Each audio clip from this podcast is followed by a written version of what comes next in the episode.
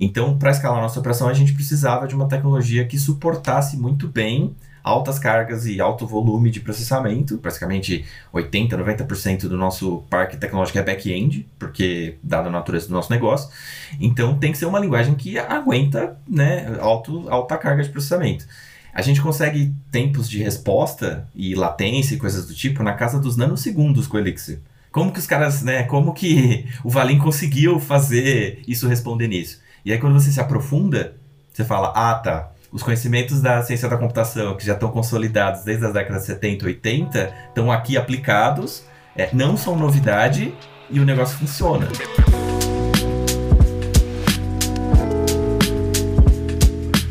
Fala Dev, beleza? Eu sou Thaísa Candela e hoje nós estamos aqui para trazer mais um episódio do nosso queridíssimo podcast Proxy. Mas eu não tô sozinha, não. Eu tenho um parceiro incrível aqui, Rodrigo Terron. Se apresenta pra gente, por favor. Olá, Thaisa. Estava com saudades de gravar um episódio do Proxy. Estou muito animado de estar aqui novamente, falar com empresas fantásticas e, mais importante, falar sobre tecnologia.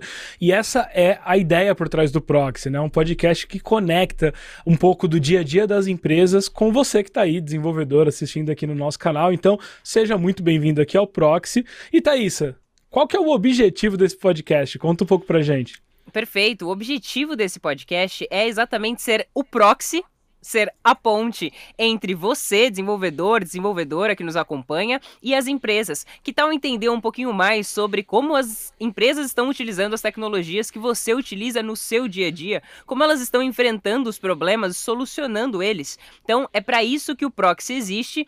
E, Terron, apresenta pra gente quem nós convidamos para esse podcast tão especial de hoje. Hoje estamos aqui então com o Daniel Tsukier. Eu fiz um curso para falar o nome dele aqui antes, é de origem polonesa, pesquisei, mas ele falou que pode chamar de Daniel Kukier também, e com o Bruno Correia e com o Adriano Croco. E a ideia aqui hoje é falar um pouquinho sobre o Pravaleiro. O Pravaleiro é uma fintech brasileira que trabalha ali na linha de financiamento estudantil. Imagino que muitos devem conhecer, principalmente quem está ali no momento de universidade, se conectando com possibilidades né, de financiamento. Acho que isso é algo super importante. Mas hoje a gente não veio falar disso, a gente veio falar sobre a tecnologia dentro do Pra Valer. E eu queria aqui passar para você, então, Thaisa, explicar um pouquinho aqui dos nossos próximos passos e conduzir esse momento de apresentação. O Pra Valer, na verdade, né? A empresa Pra Valer e o Pra Valer é uma empresa muito grande que já está no mercado aí há muitos anos e nós teríamos diversos assuntos, diversas temáticas para abordar aqui com vocês. Mas a gente escolheu falar sobre a transição de uma tecnologia para outra. Vamos falar sobre o uso de Elixir dentro das soluções da Pra Valer. Estou muito feliz é, de ter recebido esse convite, de falar um pouquinho do Pra Valer, de como a gente fez essa transição, como a gente está fazendo, na verdade, essa transição de tecnologia, a escolha do Elixir e eu já trabalho na área de tecnologia há muitos anos. Eu venho lá do Basic, Visual Basic. Provavelmente muitas das pessoas que estão ouvindo esse podcast nem ouviram falar dessa linguagem.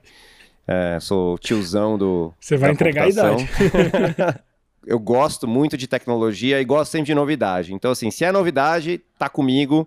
E como o Elixir tá no hype, como vocês mesmos falaram aqui no nosso papo prévio, então a gente vai pro hype, porque a gente gosta de novidade, gosta de inovação. É isso que a gente faz aqui no Pra Valer. Muito bom. Daniel, seja muito bem-vindo. Gostaria que o Bruno se apresentasse também. Opa, beleza, galera? Vamos lá, trabalho com tecnologia há um pouco mais de 10 anos também, já tô tiozinho na área. Atualmente eu estou no Pra Valer aí como ajudando uma equipe como coordenador técnico, tá? Muito legal, Bruno. Seja muito bem-vindo. E para fechar, Adriano, fala um pouquinho sobre você também. Salve, galera. É, fico muito feliz pelo convite também, para a gente conseguir bater um papo aí sobre Elixir, seus desafios e suas delícias, eu diria. É, eu estou no Pra Valer Filho da Quarentena, né? Nunca nos conhecemos pessoalmente, infelizmente, por enquanto. Estou é, atuando atualmente como gerente de tecnologia e espero poder contribuir com o papo aí.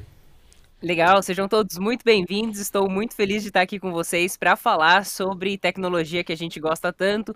E a primeira pergunta que eu quero trazer é, até mesmo antes de entender o cenário que vocês estavam vivendo, quando vocês pensaram em, ok, precisamos trocar de tecnologia de alguma forma, eu queria entender como que o Elixir chegou até vocês, como que o conhecimento do Elixir, apesar de não ser uma linguagem nova, uma linguagem que tem aí 10 anos de existência, é uma linguagem que a gente ouviu falar com maior frequência nos últimos anos, vamos dizer assim, nos últimos meses principalmente.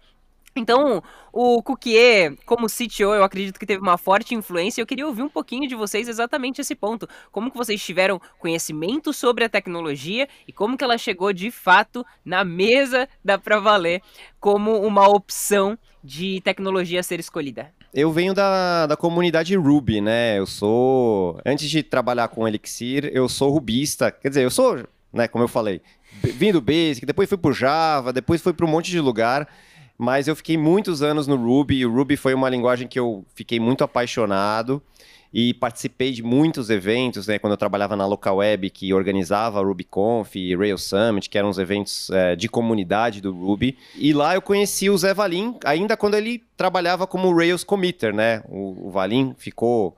Então, na verdade, eu conheci o Elixir quando o Elixir estava nascendo, lá atrás, quando era ainda uma linguagem experimental que o, que o Valim levava nas, na, na, nas conferências de Ruby, né? Porque não existia ainda Elixir como comunidade, então ele levava as palestras de Elixir nos eventos de Ruby. Foi a primeira vez que eu entrei em contato com Elixir. Aí eu falei, ah, isso aí deve ser mais uma modinha aí do Valim, como todas as coisas que a galera de Ruby. Que o, o, o, o rubista é isso, gosta de inventar. Quando eu tava também, na, né, eu lembro quando veio o Node.js, que a galera ia pra conferência de Ruby e falava de tudo, menos de Ruby, porque sempre queria inventar uma coisa nova. Mas depois de um tempo, eu comecei a trabalhar com linguagens funcionais, então eu, eu fiz alguns projetos em escala, e foi quando eu comecei a me apaixonar pelo paradigma funcional. Esqueci que o Elixir existia, fiquei trabalhando muitos anos com Scala na minha empresa anterior a, ao Pravaler, que eu tinha uma startup, e, e, tinha um problema bem complexo de escalabilidade, que a gente tinha que fazer um sistema bem complexo. Então, eu acabei me apaixonando pela linguagem funcional, principalmente por causa de duas coisas. A simplicidade de escrever código no paradigma funcional, então pouco código que é muito expressivo e você consegue fazer muita coisa com pouco código. E o segundo ponto que é a escalabilidade, ou seja, você ganha de brinde quando você faz, você faz um código que é simples e ao mesmo tempo que ele pode escalar e rodar em zilhões de servidores de forma paralela, sem você ter que se preocupar muito com essa toda essa infraestrutura do paralelismo. E aí, estando no para valer, a gente estava começando a pensar numa nova linguagem, né? Que outra linguagem, se a gente pudesse começar do zero para valer, que linguagem a gente adotaria? A gente fez um debate aqui no Pra Valer e pedi para as pessoas trazerem propostas de linguagens. E eu trouxe o Elixir assim como uma opção. Né? Eu não queria impor o Elixir mesmo porque né, não, não sou eu que escrevo código mais, né? nem escrevo mais código, então não, não seria honesto da minha parte falar vocês vão programar em Elixir essa linguagem mirabolante que só o CTO conhece né? Não era muito essa ideia. É, até para contextualizar em termos de data, a gente começou esse processo por volta de abril, maio, mais ou menos, do ano passado, né? É, o nosso processo é open source, inclusive, de certa forma, porque a gente documentou todo esse processo e está no blog do Pra Valer, se alguém tiver curiosidade de dar uma olhada. Quando a gente colocou todas as linguagens uma do lado da outra, a gente elegou alguns critérios é, mercado, disponibilidade de profissionais, facilidade de programação, se é tipada, se não é. é aí a gente começou literalmente da esquerda para a direita a pontuar as linguagens, fazer um sistema de pesos assim para cada critério, né? Aí a gente foi pontuando PHP, Java, Kotlin, Rust, Go, tudo que a gente, tudo que vocês podem imaginar de que tem no mercado hoje a gente colocou. Aí o Dani chegou um dia e falou: "Coloca esse negocinho aqui, só pra gente ver como se sai". E a gente colocou. E aí a gente começou a pontuar, acho que é bom nisso, é bom aquilo. Aí a gente chegou, inclusive, a falar. Vocês chegaram é... a fazer alguma POC? Não, foi um pouco mais ousado que isso, eu diria. É, a gente, eu acho que foi o fator decisório mais importante, eu acho que foi a conversa com o José Valim. Como o Dani conhecia ele, ele fez a ponte, o proxy. É, e aí a gente trouxe o José Valim no Pra Valer, né? Não fisicamente, mas digitalmente. E a gente falou, perguntem qualquer coisa pro cara, né? Ele vai saber responder. É, baseado nisso, é, meio que o Elixir se transformou de uma, digamos assim, de um, um, uma nova linguagem, né? Eu não sei se alguém lembra Street Fighter, Here Comes a New Challenger, que foi mais ou menos assim, alguém, o segundo player a part start para uma candidata principal, assim, de certa forma. Porque todo, a empresa inteira viu o potencial e tudo que tinha de bacana, e a gente falou, beleza, agora vamos pontuar. Quando a gente terminou de, de pontuar tudo, a gente saiu com duas finalistas, Elixir e Go. Era a nossa segunda opção. E quando a gente publicou para a empresa e todo mundo votou nisso, a gente deu as opções, Elixir, Go ou discutir mais um pouco. E aí Elixir ganhou. Eu achei, assim, o nível de maturidade, de discussão de vocês para a adoção de uma tecnologia muito legal, assim. O tempo todo, desde a fala do Daniel, pô, a gente votou, a gente colocou, a gente elencou benefícios, elencou desvantagens. Cara, isso é muito legal e, e pelo que eu percebi, não foi uma decisão top-down, né? O próprio Daniel não. falou, pô, eu não, eu não vou falar para fazer, vou forçar o uso. É, né? eu tinha então, minha assim... preferência, mas eu não, eu fingia que eu não, eu fingia que eu não tinha, não, eu, assim, sabe? Eu gostei da estratégia dele. Não, eu vou colocar eles para falar com o criador da linguagem, porque... Tava, eu dei, dei para eles o material para eles discutirem. E eles chegaram à conclusão por eles mesmos que essa era a linguagem. E poderia ter sido outra. Eu tava super bem. Se fosse Gol também, tava, tava feliz com qualquer uma. Não tava, não tava fechado com o Elixir. Tanto que quando eu cheguei no Pra Valer, e quando eu fui entrevistado pro Pra Valer, para vir ser CTO do Pra Valer, eu, eu perguntei qual que é a tecnologia, mas não porque, dependendo da tecnologia, eu não iria para a empresa, né? Bom, qual que é a tecnologia do, do, do Pra Valer? É PHP. Falei, tá bom, PHP. Não sei nada de PHP. Tudo bem para vocês, né? Porque, cara, nunca. O máximo que eu fiz de PHP foi no Perl. Em, quando eu comecei a programar, que eu trabalhei com Perl, que veio antes do PHP, né? Porque eu sou, como eu falei, tiozão do tiozão.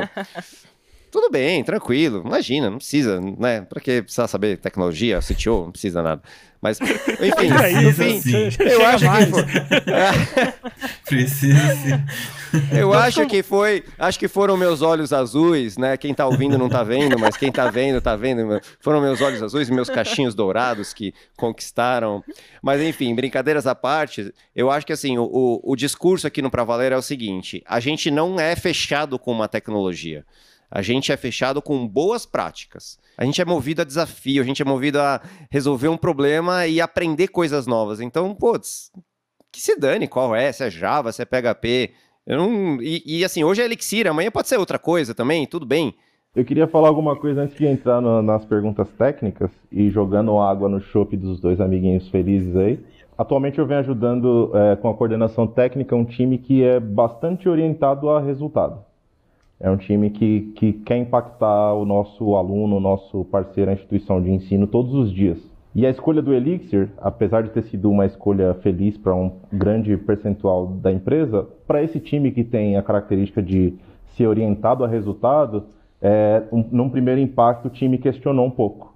Pô, mas por que, que a gente não vai usar o nosso background aqui e por que, que a gente já não impacta o aluno, a instituição de ensino a curto prazo, né, de forma mais assertiva? E aí a gente foi ali se dando essa chance de aprender um pouco sobre o Elixir e tal. Nas, nas, duas primeiras semanas a gente tropeçou bastante. Na terceira já foi um pouco bem, fomos errando menos. E hoje é um time que gosta muito dessa escolha. E atualmente eu consigo dizer que a gente entrega bastante valor na casa do aluno, na, na, na instituição de ensino, todos os dias mesmo, sem esse apego com o nosso background anterior, né, que vinha de outras linguagens, de outros paradigmas. Então foi bastante interessante assistir essa transição. Mas agora eu queria ouvir um pouquinho de vocês sobre as questões técnicas. Vamos falar um pouquinho é, de pormenores, porque quando a gente fala sobre uma, uma linguagem como Elixir, a gente está falando de duas coisas diferentes. Né? A gente está falando sobre uma nova linguagem que já leva ali uma curva de aprendizado.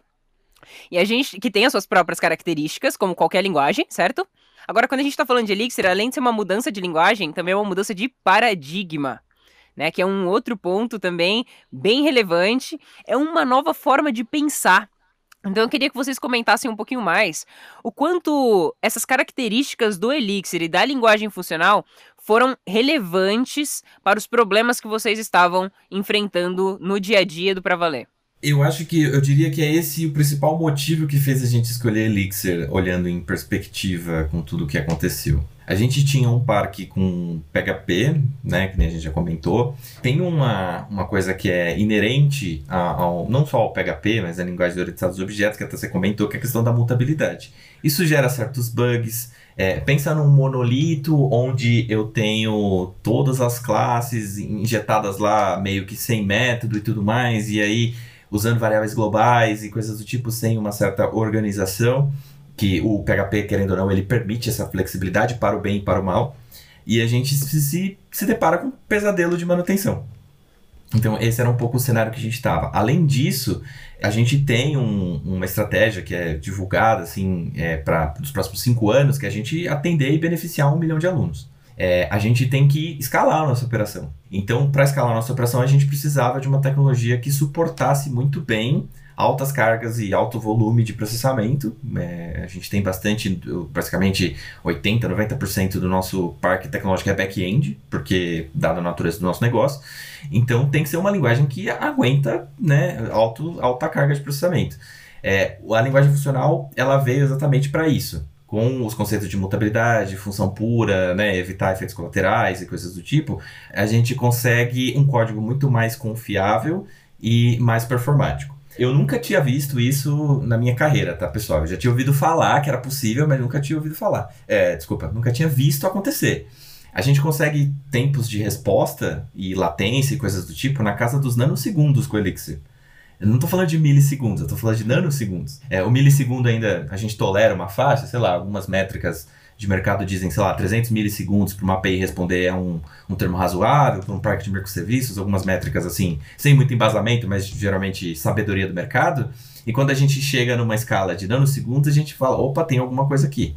Como que os caras, né, como que o Valim conseguiu fazer isso responder nisso? E aí quando você se aprofunda, você fala, ah, tá, os conhecimentos da ciência da computação, que já estão consolidados desde as décadas 70 80, estão aqui aplicados é, não são novidade e o negócio funciona.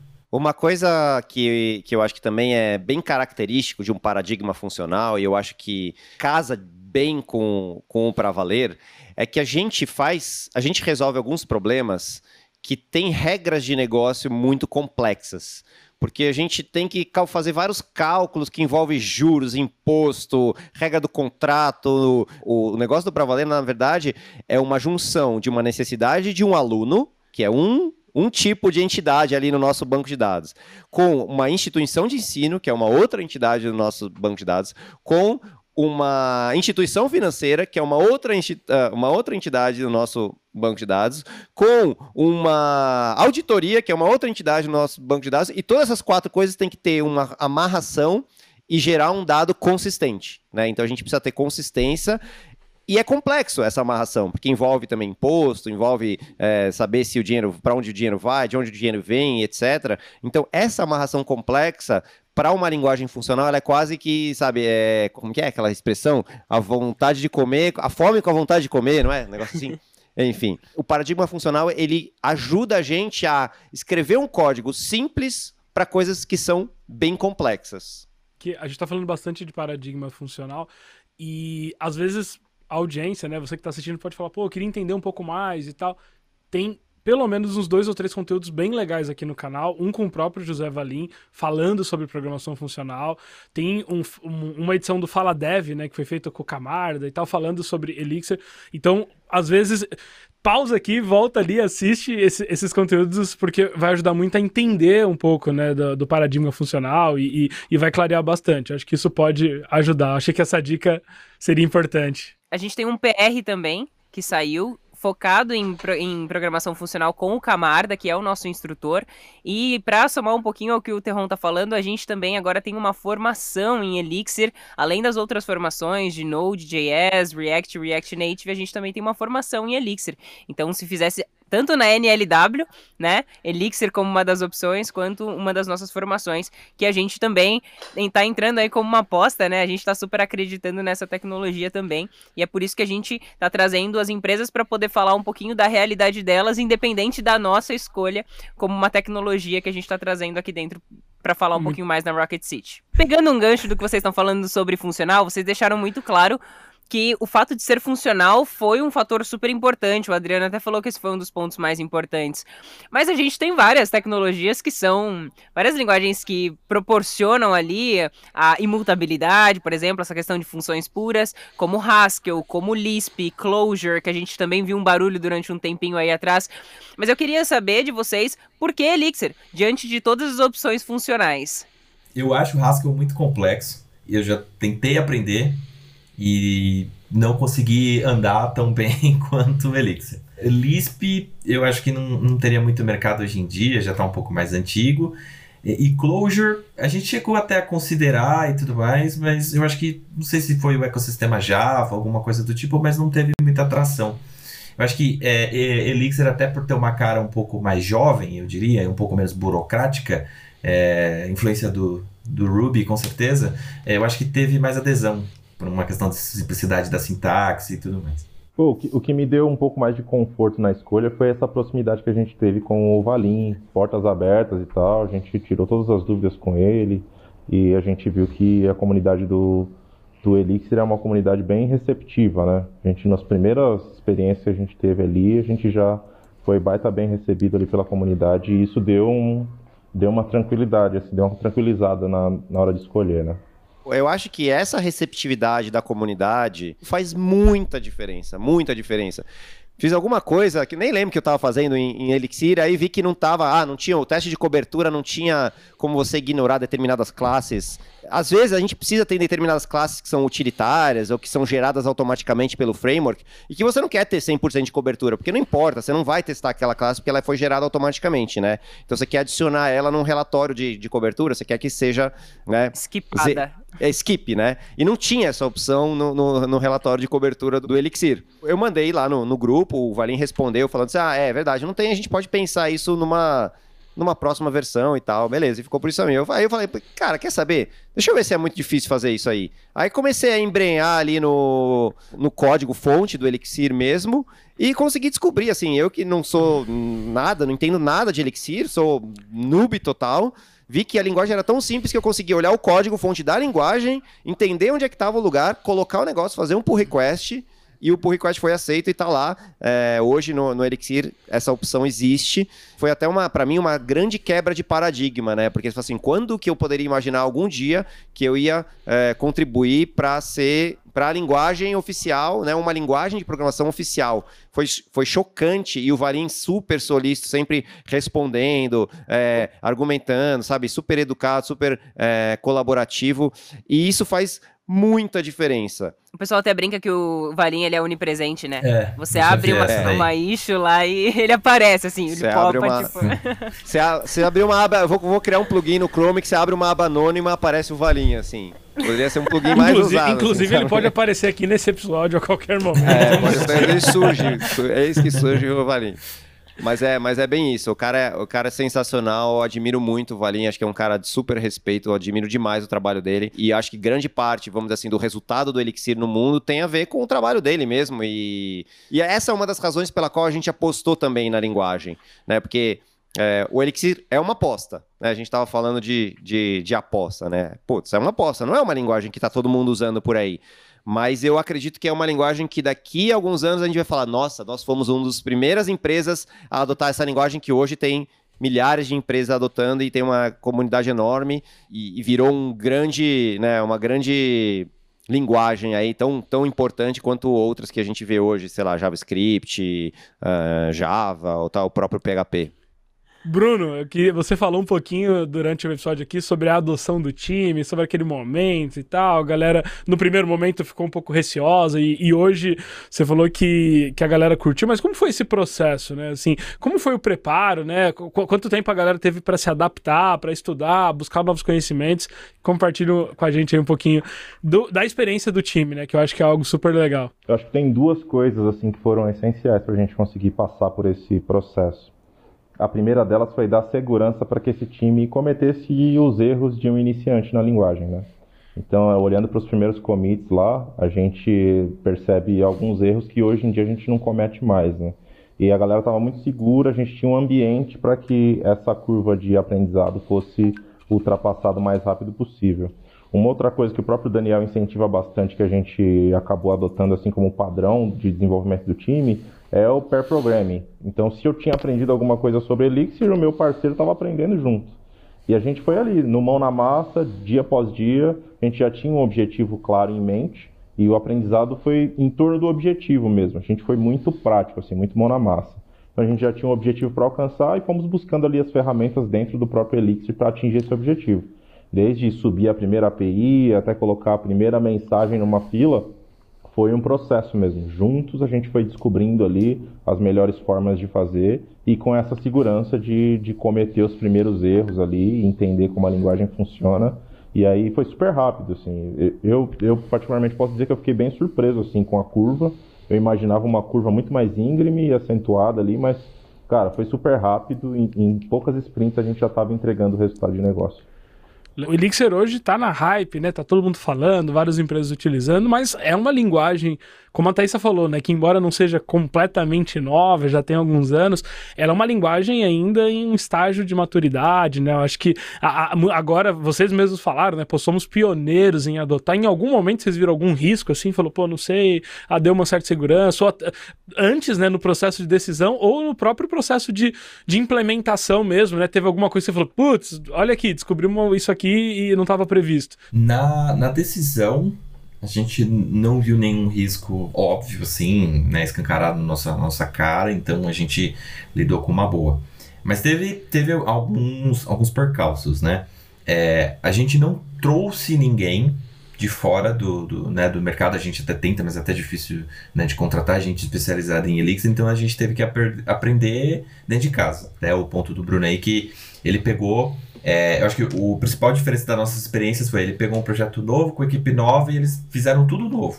É, no caso da minha equipe, a gente já tinha todo mundo com background em PHP tentando que fazer, é, não um produto completamente novo, mas dar andamento em uma atividade já com, com esse, né, que já estava andando antes e tudo mais. É, o que, que qual foi a estratégia que a gente viu? Que é aí que eu até mencionei da dica anteriormente, que é essa. O que, que a gente viu que funcionou bem? Estudar em grupo. A gente chamava a equipe inteira a gente fazia grupos de estudos recorrentes toda semana e a gente não tinha muito nenhuma pauta definida, nenhum desafio, nem nada do tipo. Vamos começar com o Hacker Rank. Aí começamos lá. Fiz buzz, aí o nosso primeiro fiz buzz, tudo cheio de if e nem é recomendado usar if Elsin Elixir, fica a dica, pessoal. Nem é feito para isso. Cheio de if, horroroso, assim. A gente falou, nossa, assim, horroroso com o conhecimento que a gente tem hoje. Nossa, isso aqui tá maravilhoso. Aí alguém jogou assim no grupo, pessoal, olha o que eu achei aqui, pattern matching.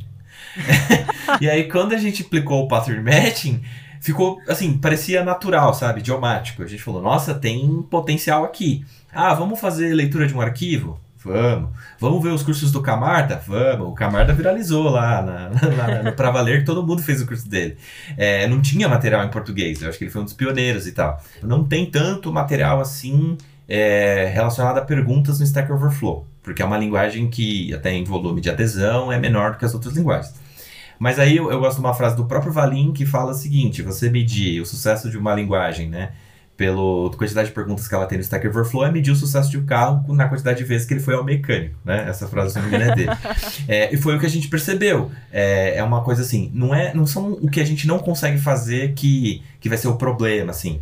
É óbvio, tá faltando. Ele mesmo menciona que, por exemplo, para machine learning, algumas coisas mais específicas, o ecossistema ainda está se formando.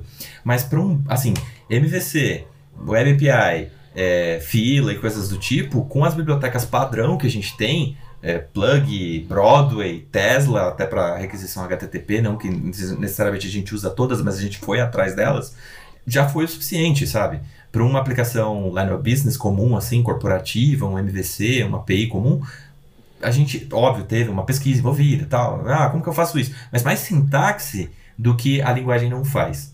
Quando a gente aposta numa tecnologia, qualquer tecnologia que seja, né, você corre risco. Então, assim, obviamente, a gente corre risco tanto positivo quanto negativo. Se der muito certo, a gente vai estar tá muito bem, né? Obrigado. Se der errado, a gente vai ficar lá com um elefante branco para ter que resolver lá na frente, né? Mas o Pravaler é uma empresa de empreendedores, cara. O Pravaler é uma empresa que tem uma natureza onde as pessoas são ousadas, entendeu? A gente tanto que um dos nossos princípios lá dos 12 princípios é coragem. A gente tem que ter coragem, né? Então a gente acredita muito na coragem como um dos valores para fazer uma coisa que não é tão status quo, não é tão normalzinho. Você não vai ter todas as respostas e tudo bem.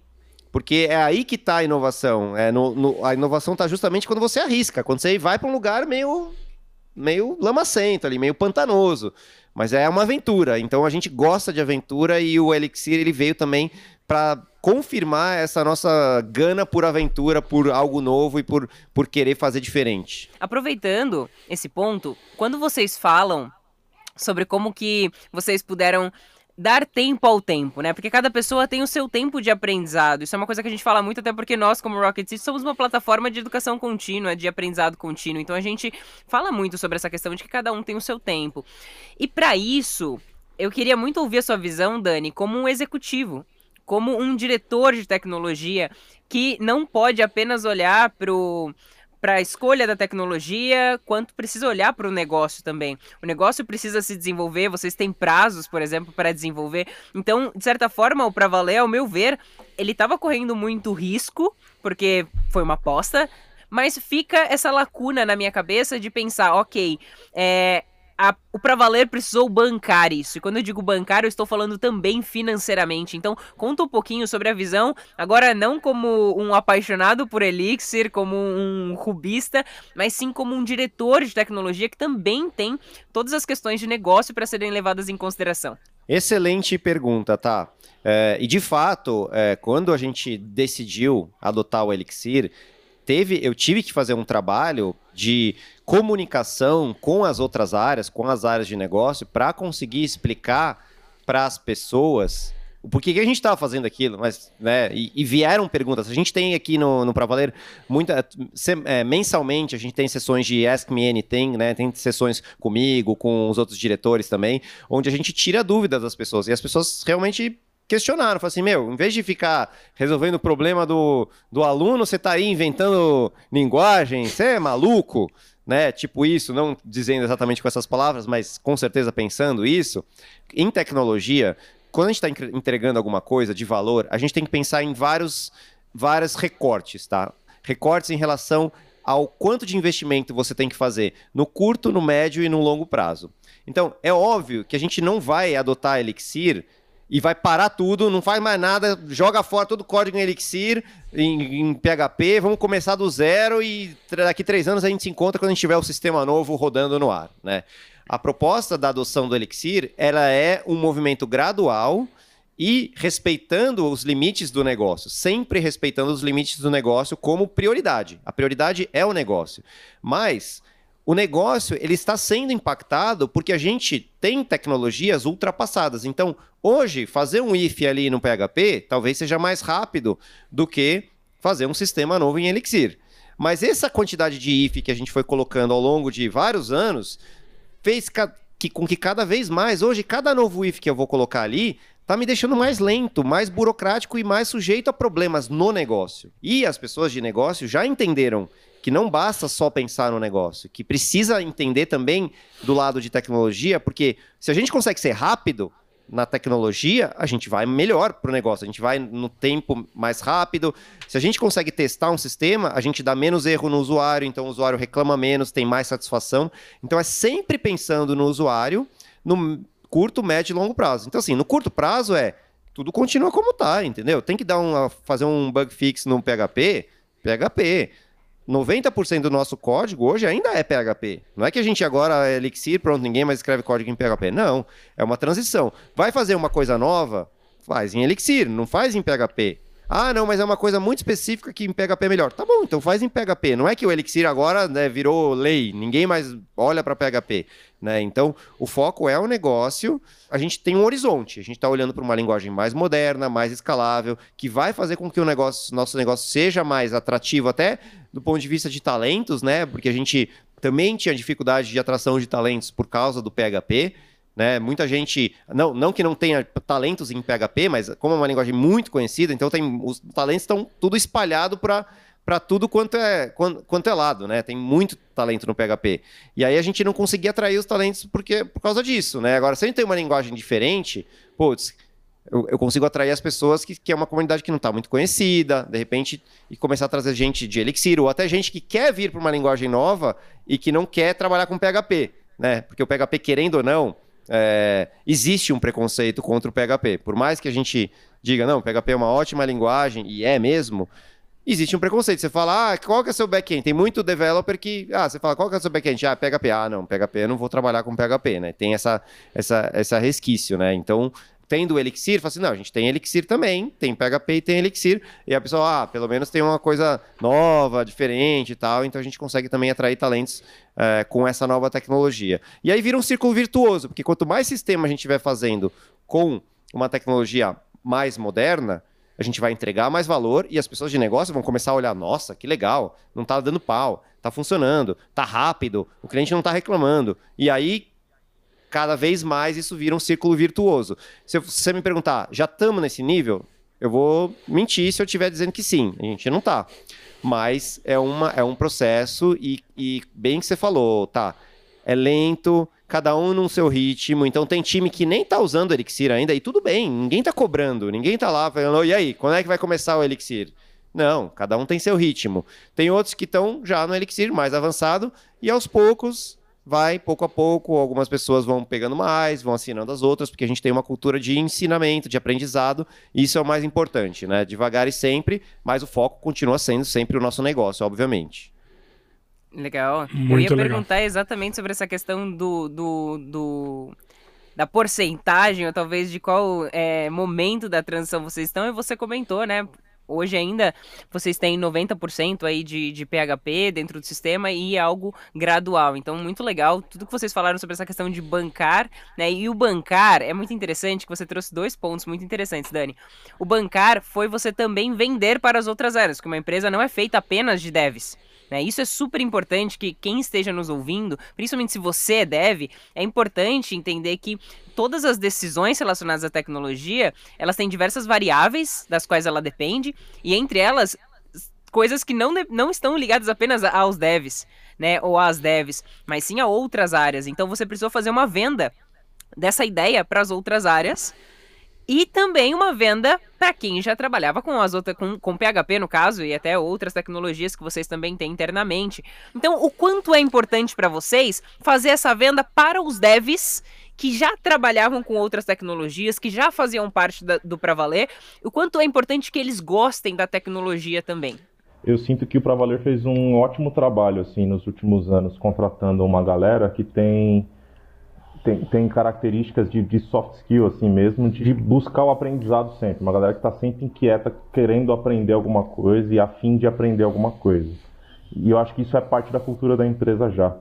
Então, é, independente da escolha da, da linguagem, independente de algum outro hard skill que a gente tenha que assimilar, eu sinto que a gente formou um corpo, uma, uma, uma unidade que já tem essa característica de, do aprendizado e já se diverte fazendo isso e tal. Então acho que é muito mais sobre o clima e sobre essa unidade, sobre as pessoas que a gente conseguiu reunir com esse soft skill e muito menos sobre a tecnologia do momento, né? Seja ela qual for, eu sinto que o Pra Valer tem, tem soft skill e tem esse, esse engajamento para assumir esse aprendizado, né? Para comprar essa, esse novo aprendizado, né? Então vender tudo isso, eu, eu penso que para as equipes técnicas, eu, eu acredito que tenha rolado essa facilidade justamente por conta disso, né? O processo de convencimento do, dos, dos, executivos, ele faz parte né, do, do, do, trabalho que qualquer developer tem que fazer dentro da empresa. Porque você tem que. Né, tá, se, se a empresa inteira não tiver comprada com uma tecnologia, ela não vai funcionar. Né? Então você tem que ter é, esse apoio. E por sorte, no Pravaler, os executivos do Pravaler estão muito comprados com a tecnologia, né? Eles, a gente sabe que a empresa só vai conseguir dar o próximo passo de chegar a um milhão de alunos se a gente tiver inovação tecnológica, né? Então a tecnologia ela é estratégica para a empresa e por isso, é, quando eu entrei no Pravaler, eu tinha total autonomia de cara, fazer o que fosse necessário na tecnologia para atingir esses objetivos de negócio, né? Então, é, eu recebi muito apoio, né, da... Óbvio, perguntas, né? Muito mais não questionamentos no sentido de ah, mas por que você está fazendo isso, por que você está fazendo aquilo, mas muito mais assim, me, me, explica, me explica que eu quero saber, que eu quero entender. Então, o time de negócios, ele está querendo entender da tecnologia justamente. parte, né? É, exatamente, quer fazer parte, quer entender. Nossa, que legal. Ah, Elixir. Nossa, eu nunca tinha ouvido falar, que bacana. Então, vi um negócio mais. E dá até prazer, entendeu? De, de você tomar uma decisão e ainda ter todo esse, esse resto da empresa apoiando. É óbvio que no começo alguma outra pessoa questiona, pergunta, tá na dúvida, mas assim, no geral, foi um super apoio. E aí, assim, para os developers, isso é fundamental, porque se você tem um questionamento de um monte de gente da empresa sobre uh, a tecnologia, né, ninguém vai querer trabalhar numa tecnologia que está todo mundo meio questionando se sim, se não. Né? Então, todo mundo tendo apoio é, é, é, fundamental. Esse é o primeiro passo, mas óbvio que o developer tem que gostar também da linguagem. Não adianta né, ser só o CEO que falou, né? O CEO falou, vamos adotar COBOL, e aí todo mundo, ei, vamos adotar COBOL. não, não, é, não é bem assim. Mas uh, eu acho que o Elixir é uma linguagem que tem essa, essa beleza, porque eu, particularmente, a não ser que as pessoas estejam mentindo para mim, eu nunca vi ninguém falar, nossa, Elixir é feio, Elixir não faz isso, Elixir. Eu nunca vi alguém falar mal dessa linguagem, parece, sei lá, Pode ser, pode ser que eu esteja enviesado ou com o ouvido surdo para quem fala mal, já, já, já deleto a pessoa da minha vida. Mas, mas é, é, sendo bem honesto, assim, sempre quando você fala de Java, sempre tem alguém que fala, não, mas Java é uma porcaria por causa disso. Aí você fala de .NET, ah, é uma porcaria por causa disso. Ah, é, não sei o quê. Acho que duas linguagens que eu nunca ouvi ninguém falar mal é Go e Elixir, que eram as justamente as duas linguagens, duas linguagens que é, a gente tava na nossa, no nosso radar. Então, é Vamos ter que encerrar. Agora o editor coloca aquele. Ah, porque realmente foi muito legal. Tô muito animado. Acho que ficou assim um super conteúdo. Queria parabenizar vocês aí pelo trabalho no Pra Valer. Pô, gostei demais, me identifiquei muito com, com a cultura e com tudo que foi falado aqui, com a forma que vocês encararam a decisão de uma mudança tecnológica.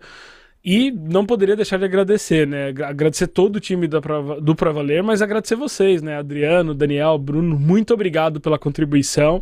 Espero que a gente possa logo mais ajudar vocês a encontrar desenvolvedores, desenvolvedoras Elixir, obviamente, para ajudar nesse desafio. Inclusive, o Ignite de Elixir com o Rafael Camarda tá muito bacana. Então, assim, pessoal, acompanha. É uma linguagem ascensão, é uma linguagem que tá ganhando espaço e tem muita oportunidade no pra valer, tenho certeza. Ô, e... Rodrigo Terron, Rodrigo Terron, você sabe por, por que, favor, que você se apaixonou? Você sabe por que, que você se apaixonou pela gente, cara? Eu vou te dizer, cara. Porque a Rocket Seat e o Pra Valer tem tudo a ver. A gente tem a mesma missão, cara. A nossa missão é fazer as pessoas aprenderem, é fazer as pessoas Ali, né? crescerem né? através da educação. Né? O Pra Valer, a missão do Pra Valer é colocar pessoas na faculdade, no curso, onde, onde elas quiserem estudar, a gente vai ajudar. E vocês têm essa mesma missão, vocês querem que as pessoas cresçam, que as pessoas aprendam, porque a gente acredita que a educação é a única coisa que vai fazer esse mundo se transformar. Então, uh, parabéns pelo, pelo podcast de vocês, vocês estão muito alinhados com os nossos valores e espero que a gente possa vir mais vezes conversar sobre muitas coisas de tecnologia, de educação juntos aqui. Muito bom, muito bom. Bem, não se esqueçam então de curtir aqui, de se inscrever no nosso canal e acompanhar os conteúdos do Proxy e de todos os outros conteúdos aqui da Rocket City, porque tem muita coisa bacana, viu? Thaísa, contigo. É isso aí, pessoal. Não deixa de comentar aqui o que, que você achou. E a gente volta, galera, na semana que vem com mais um episódio. E até a próxima.